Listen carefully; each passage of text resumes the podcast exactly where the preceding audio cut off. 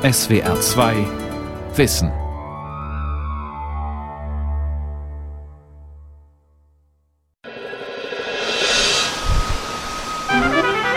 Ed Thatcher blickte über die Bucht.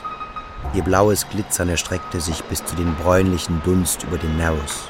Die Freiheitsstatue ragte wie eine Schlafwandlerin aus den Rauchschwaden der Schlepper, den Masten der Schoner und der stumpf geballten Masse der Ziegelkähne und Sandschuten auf. Das hat mich sofort überwältigt. Da habe ich gedacht, das ist die Moderne. Hier spüre ich sie, hier lese ich sie.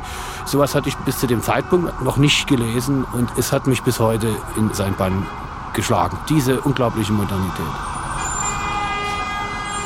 Wenn New York einem schal und langweilig erscheint, ist das Schreckliche daran die Tatsache, dass man nirgendwo anders hin kann. New York ist die Spitze, der Gipfel der Welt. Das ist der Versuch, nicht nur New York City als eigentlich die Metropole der Moderne zu etablieren, sondern auch eine Form zu finden, wie das geschehen könnte.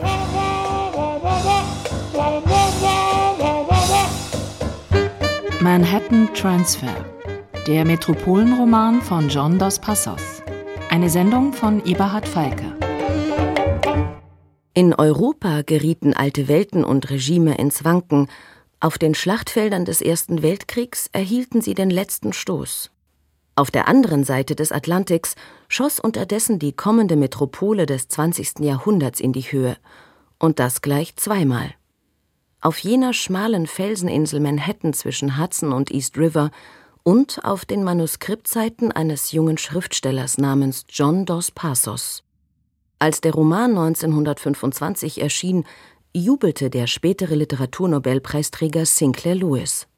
Ich halte Manhattan Transfer in jeder Hinsicht für bedeutender als sämtliche Werke von Gertrude Stein oder Marcel Proust oder sogar für bedeutender als den großen weißen Eber, Mr. Joyces Ulysses.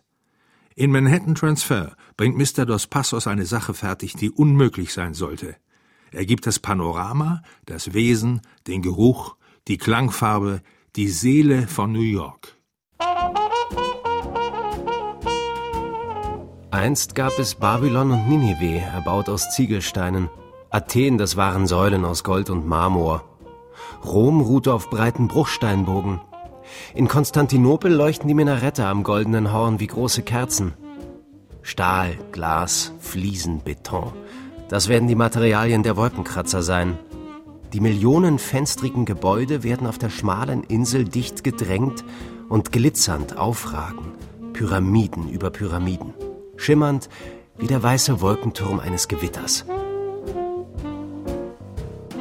Mit rhapsodischen Einleitungstexten dieser Art eröffnet Dos Passos jedes der Kapitel seines legendären Stadtromans und macht damit deutlich, hier wird das Erzählen vom Dasein in der Stadt neu sortiert und seine Dimensionen werden neu bestimmt. Wer so anhebt, fasst größere Dinge ins Auge als nur menschliche Sehnsüchte und Machenschaften. Das Verhältnis von Schauplatz und individueller Geschichte ändert sich hier radikal. Und dieses hochmoderne Bild der Stadt setzte überall neue Maßstäbe, sagt Christoph Decker, Professor für American Studies an der Münchner Ludwig-Maximilians-Universität. Das ist ja im gewissen Sinn auch diese Paradoxie der kulturellen Situation, dass New York eigentlich zu Beginn des 20. Jahrhunderts anfängt, diese Metropole zu werden, die man sich auch aus europäischer Perspektive häufig erträumt. Sie erinnern sich an Fritz Langs Metropolis. Fritz Lang hat 1924 New York auch besucht, hat sich das alles angeschaut und die Blaupause für Metropolis ist quasi New York. Wie ein Kameraauge zoomt der erzählerische Blick in verschiedene Schauplätze, greift mal diese, mal jene Figurengruppe heraus und montiert die einzelnen Einstellungen, jede höchstens ein paar Seiten lang, übergangslos aneinander.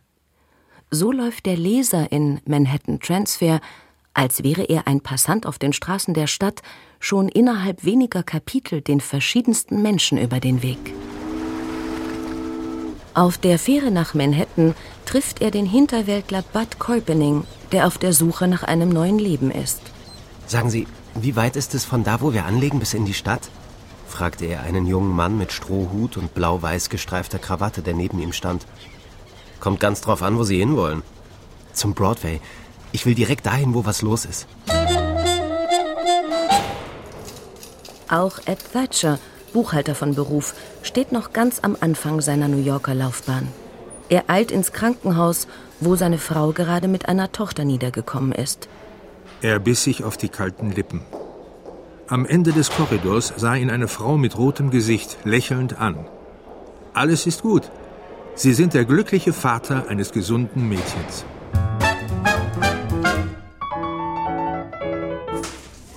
In einer Imbissstube an der Hudson Street nehmen ein paar Arbeiter ihre morgendliche Stärkung zu sich und staunen über die ersten Sensationen des neuen Tages. Mann, oh Mann, rief der junge Mann am einen Ende des Tischs, der in der einen Hand eine Zeitung und in der anderen eine Tasse Kaffee hielt. Ist das zu fassen? Es war's zu fassen, brummte ein Mann mit einem langen Gesicht und einem Zahnstocher im Mundwinkel. Riesenschlange auf der Fifth Avenue. Kreischend rannten die Damen in alle Richtungen auseinander. Am Ende des Tages klirren unter den Kronleuchtern der Society-Tempel die Champagnergläser. Aber wo ist denn Fifi Waters? rief der Mann mit dem Brillantknopf. Sie hat gesagt, sie kommt eine halbe Stunde später. Wahrscheinlich belagern ihre Bewunderer den Bühneneingang. Tja, auch wenn es ihr Geburtstag ist, wir werden nicht auf sie warten. Ich habe noch nie auf irgendjemanden gewartet. Ober, was ist mit der Rheinweinbowle? Insgesamt umfasst das Romanpersonal von Manhattan Transfer ein paar Dutzend Figuren. Die Zeitspanne, die der Roman abdeckt, erstreckt sich über etwa 25 Jahre, von der Jahrhundertwende über den Ersten Weltkrieg bis zu den wilden Zwanzigern, die vom Jazz Age, von der Prohibition und von Wirtschaftskrisen geprägt wurden. Die meisten Figuren stehen auf den ersten Seiten des Romans an einem biografischen Anfang. Manche, wie der Anwalt George Baldwin, die Schauspielerin Ellen Thatcher oder der Seemann Kongo, haben steile Karrieren vor sich. Andere, wie Bud Corpening, werden untergehen, etlichen, wie dem Journalisten Jimmy Herf oder dem Gewerkschafter Joe O'Keefe, gelingt es immer gerade so, sich über Wasser zu halten. Ein Roman wie das Getümmel einer Großstadt.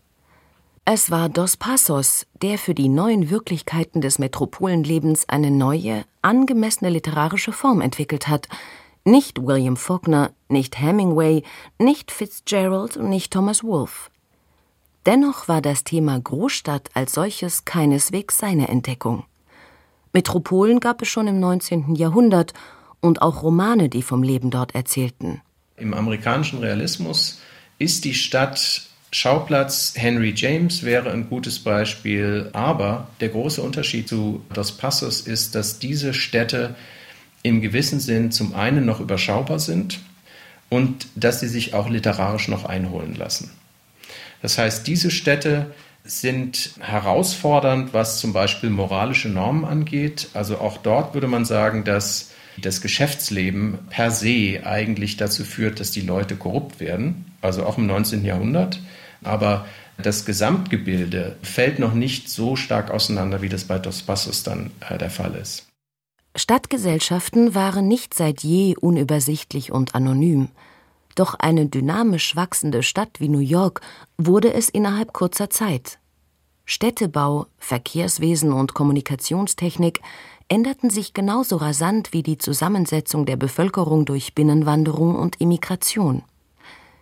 Wenn der Buchhalter Ed Thatcher in seiner kleinen Wohnung, in die demnächst seine Frau mit der neugeborenen Tochter zurückkehren wird, den Kopf aus dem Fenster streckt, dann blickt er in einen ungeheuren Stadtinnenraum, in dem er selbst nur die Rolle eines Partikels unter Millionen anderen spielt. Er schob das Fenster hoch und beugte sich hinaus. Am Ende der Straße rumpelte ein Hochbahnzug vorbei. Der Geruch von Kohlenrauch drang ihm in die Nase. In den Backsteinhäusern und dem trüben Laternenlicht, in den Stimmen einer Gruppe Jungen, die auf der Treppe des Hauses gegenüber herumalberten, und den regelmäßigen festen Schritten eines Polizisten spürte er ein Stampfen wie von Soldaten, wie von einem Raddampfer, der an den Palisades vorbei den Hudson hinauffuhr. Metropole. Plötzlich war die Straße voll rennender Menschen. Jemand stieß keuchend das Wort Feuer hervor. Dos Passos verlagerte den Motor der Handlung, weg von den Menschen mit ihren Bestrebungen hin zum großen Gebilde der Stadt. Die Stadt wird zum übermächtigen Akteur, die in den Himmel ragenden Hochhäuser sind ihr Körper, die Straßen, Schienen, Brücken und Tunnels sind ihr Bewegungsapparat, die Zeitungen, Reklametafeln, das Radio und der Film sind ihre Stimmen, Gesichter und Gedanken. Christoph Decker erklärt, wie dadurch die alten Erzählstrategien des Realismus aufgebrochen werden. Das Experimentelle, also das wirklich Geniale bei Dos Passos ist, dass er sich um dieses Kohärenzgebot des Realismus nicht schert, sondern dass klar ist, die Kunst radikalisiert im Prinzip diese Wahrnehmungsmuster, die wir in dieser Art von Großstadt antreffen und akzeptiert, dass die sich nicht mehr wirklich einholen lassen. Also diese Fragmentierung ist im gewissen Sinn eine radikale Fragmentierung, die nicht mehr zusammenzufügen ist.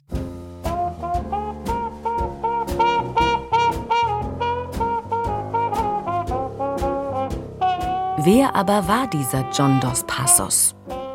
Geboren wurde er am 14. Januar 1896 in Chicago.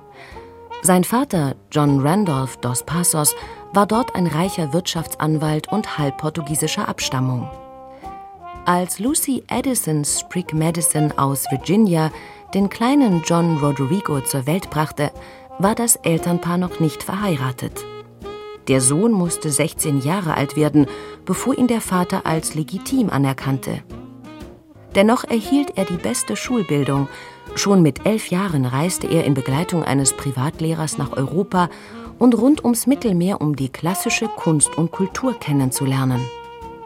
Er absolvierte ein Harvard-Studium, anschließend ging er nach Spanien, um seine kulturellen Studien fortzusetzen. Seine Prüfung im Fach Grausame Wirklichkeit bestand er wie andere junge Amerikaner als Ambulanzfahrer im Ersten Weltkrieg. 1920 erschien ein erster Roman. 1921 gewann er Anerkennung für den Antikriegsroman Drei Soldaten. Das eine, was für Dos Passos prägend ist und was auch nochmal einen Unterschied darstellt zu äh, F. Scott Fitzgerald, dessen Roman The Great Gatsby ja auch 1925 erscheint. Also ein wesentlicher Unterschied ist meines Erachtens, dass er das Kosmopolitische nochmal etwas anders verkörpert. Also während man das erkennen kann, würde ich sagen, dass Manhattan Transfer sich eigentlich dadurch auszeichnet, dass es eine viel globalere Perspektive hat und im gewissen Sinn viel kosmopolitischer ist. Das heißt, dieser Austausch zwischen verschiedenen Kulturen, zwischen verschiedenen Sprachen und die Frage, welche Bedeutung hat die Oktoberrevolution in Europa auf den amerikanischen Kontext, das wird ganz anders und viel umfassender auch noch mit reflektiert und geht auch viel umfassender mit ein. Erstaunlich ist ganz bestimmt der große Horizont, den Dos Passos als Beobachter seiner Zeit besaß, und die atemberaubende Sicherheit in Fragen von Form und Stilistik. Schließlich gab es für Manhattan Transfer kein Vorbild, an dem der Autor sich hätte orientieren können, und noch beeindruckender, als er sich an die Niederschrift des Buches machte, dürfte er nicht viel älter als 25 gewesen sein. Auch aus heutiger Sicht wirkt der Roman nach wie vor überraschend neu und innovativ. Das heißt, wir haben diesen kreativen Schub, der nach dem Ersten Weltkrieg stattfindet und natürlich noch ein bisschen anders als in Europa, dass wir sagen würden, die Stadt bekommt diesen Charakter eines maschinenartigen Gebildes zugesprochen und das setzt unglaubliche Kräfte und auch unglaubliche Energien frei. Morton, Morton unterschreibt, unterschreibt Greater New York, York Bill. New York, New York die, die zweitgrößte Metropole der Welt. der Welt. Das war 1898. Damals erhielt New York durch Zusammenschluss der fünf Stadtbezirke Manhattan, Brooklyn, Richmond, Queens und Bronx das Territorium für seine künftige Entwicklung. 1904 eröffnete die Untergrundbahn und die Eroberung des Himmels über Manhattan wurde durch immer neue Vorstöße mit Stahlträgern und Beton weitergetrieben. Damit begann New York in jene futuristischen Dimensionen hineinzuwachsen, mit denen es Paris und London, die großen Metropolen des 19. Jahrhunderts, binnen kurzem hinter sich ließ.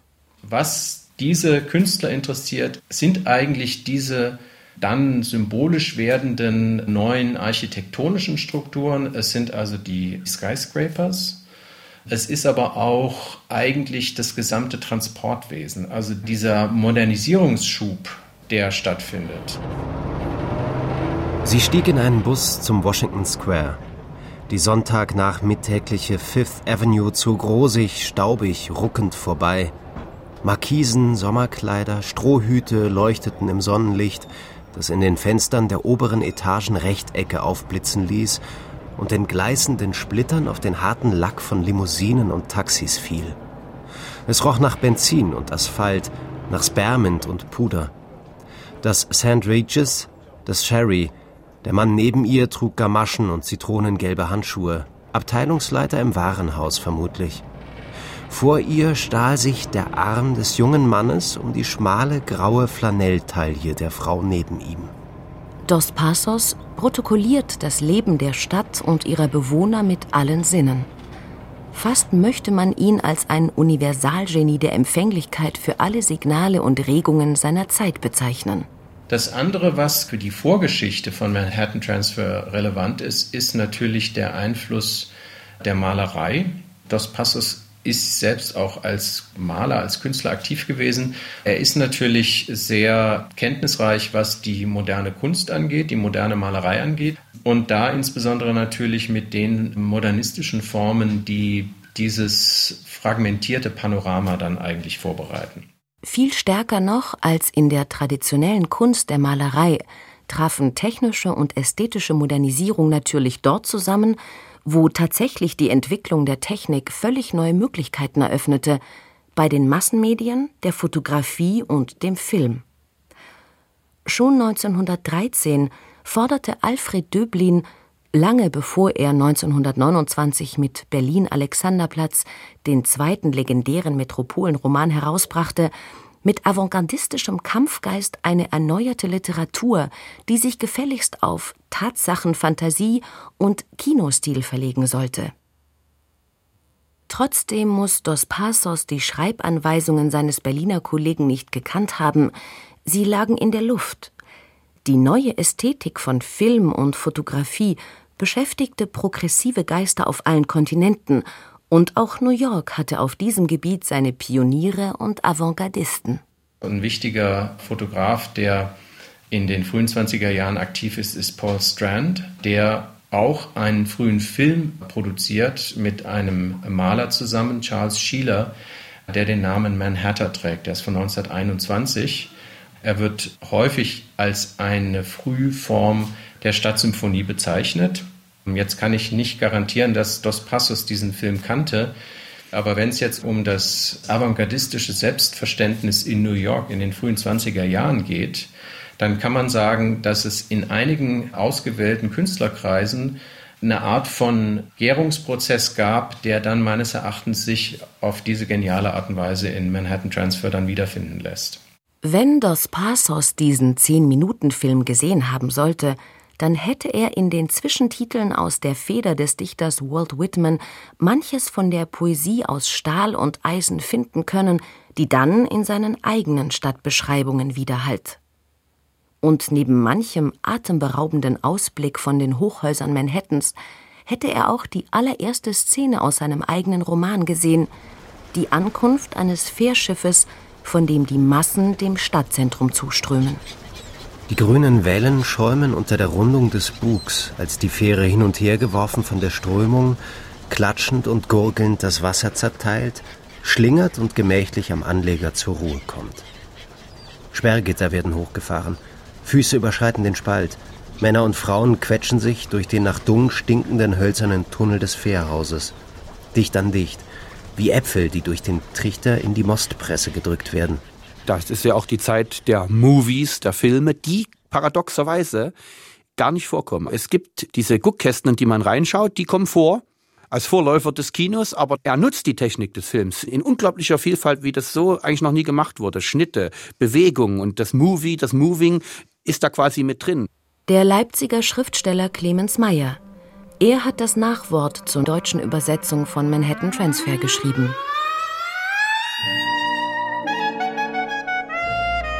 Nicht zu vergessen neben dem Film die Musik, die ebenfalls den Sound der Metropole für sich entdeckte. Als Dos Passos an seinem Roman schrieb, führte George Gershwin am 12. Februar 1924 in der Aeolian Hall in der 42. Straße seine Rhapsody in Blue auf. Als Synthese von Jazz und klassischer Kunstmusik wurde sie im kulturellen Gedächtnis zu der New York-Hymne schlechthin.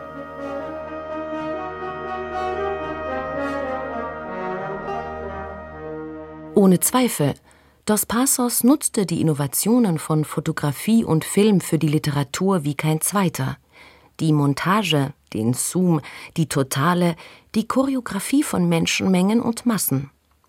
Trotzdem war damals die Technik des Romans der des Films noch weit voraus. Der Roman war eine reife, an in ihren Darstellungsmitteln unendlich differenzierte Kunstform. Der Film dagegen stand Mitte der 20er Jahre noch am Anfang. Vor allem konnte der Roman, anders als der Film, schon sprechen. Und wie er sprechen konnte. Mit der größten Vielfalt von Stimmen und mit den Zungenschlägen aller Schichten. Pass auf, wir gehen jetzt zum Frittagessen ins Campus und dann machen wir einen Spaziergang an den Palisades. Jimmy, du Spinner, was meinst du denn mit Frittagessen? Du kriegst Frühstück und ich Mittagessen. Zum Schreien.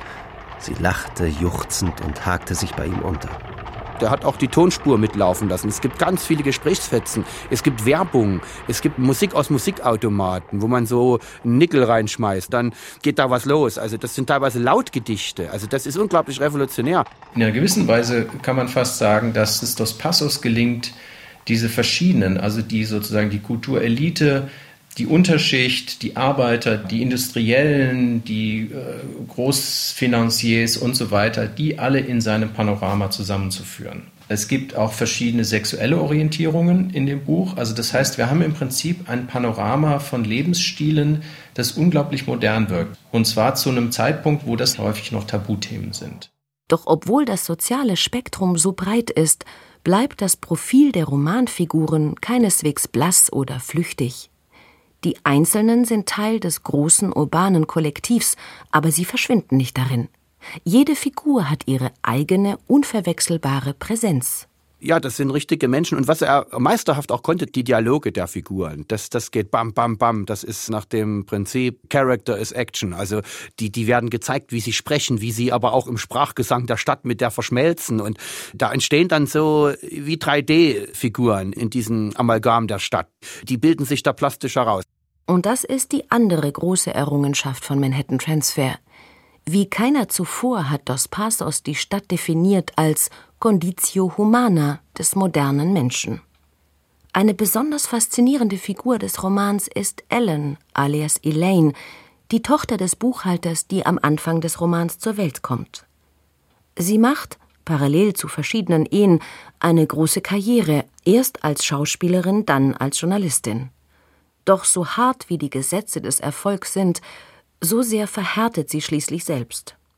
Als der reich gewordene Anwalt George Baldwin um ihre Hand anhält, ist von einem Herzen, das sie verschenken könnte, nicht mehr viel übrig.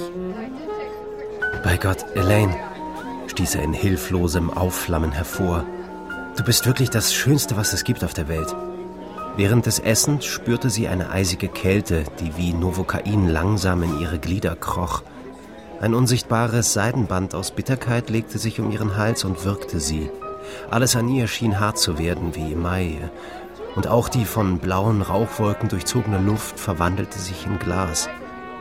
Was ist denn, Elaine? fragte er. Nichts, George, log sie. Mir ist nur plötzlich kalt geworden. Die Stadt fordert ihre Opfer, ohne Zweifel, und die Katastrophen, die sich hier ereignen, haben ihr besonderes Format. Dennoch ist es unwahrscheinlich, dass Dos Passos die Metropole als verdammenswerten Ort des Unheils zeichnen wollte, so wie es damals unter zivilisationskritischen Geistern besonders in Europa verbreitet war. Als Weltkriegsteilnehmer hatte er es mit Sicherheit geahnt und als Zeitzeuge später erfahren, dass die Untergänge, die das 20. Jahrhundert bereithielt, nicht durch die Sündhaftigkeit der Städte verursacht, sondern in den Hauptquartieren ideologischer Gewaltregime angezettelt wurden. Überhaupt, Manhattan Transfer ist über alle literarische Brillanz hinaus ein außerordentlich intelligenter Roman. Auch nach knapp 100 Jahren hat er an Lebendigkeit und als Kunstwerk nicht das Mindeste eingebüßt.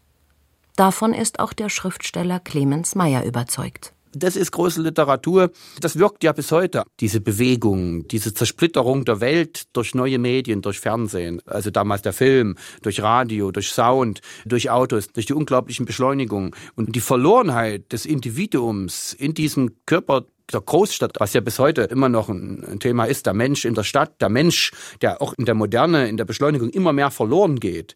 Und von dessen ersten Schritten im Verlorengehen erzählt uns das Passus. Und in diesen Fußspuren sind wir ja bis heute drin. Eines allerdings ist sonderbar. Dass der filmische Charakter des Romans immer wieder betont wurde, hat offenbar eher wie ein Abwehrzauber gegen eine Umsetzung für die Leinwand gewirkt. Eine amerikanische Verfilmung aus der Zeit der Jahrtausendwende blieb ohne spürbare Resonanz. Und das hat bei diesem grandiosen Film in Worten zweifellos seinen tieferen Sinn. Da liegt der Fall beim Medium Radio schon anders, meint der Amerikanist Christoph Decker. Aber andererseits habe ich gedacht, dass es eigentlich fast für das Radio perfekt ist, ja. weil die Sprache das entscheidende Medium ist und weil man sagen würde, viele von den Zeitbezügen, die werden ja dann en passant häufig in bestimmten so Wahrnehmungssituationen in dem Roman auch entfaltet. Also das kann man eigentlich viel besser, denke ich, im Radio umsetzen als im Film. SWR 2 hat auf der Basis der Übersetzung von Dirk van Gunsteren aus dem Roman ein Hörspiel gemacht. Ein Ereignis aus Sprache und Klang.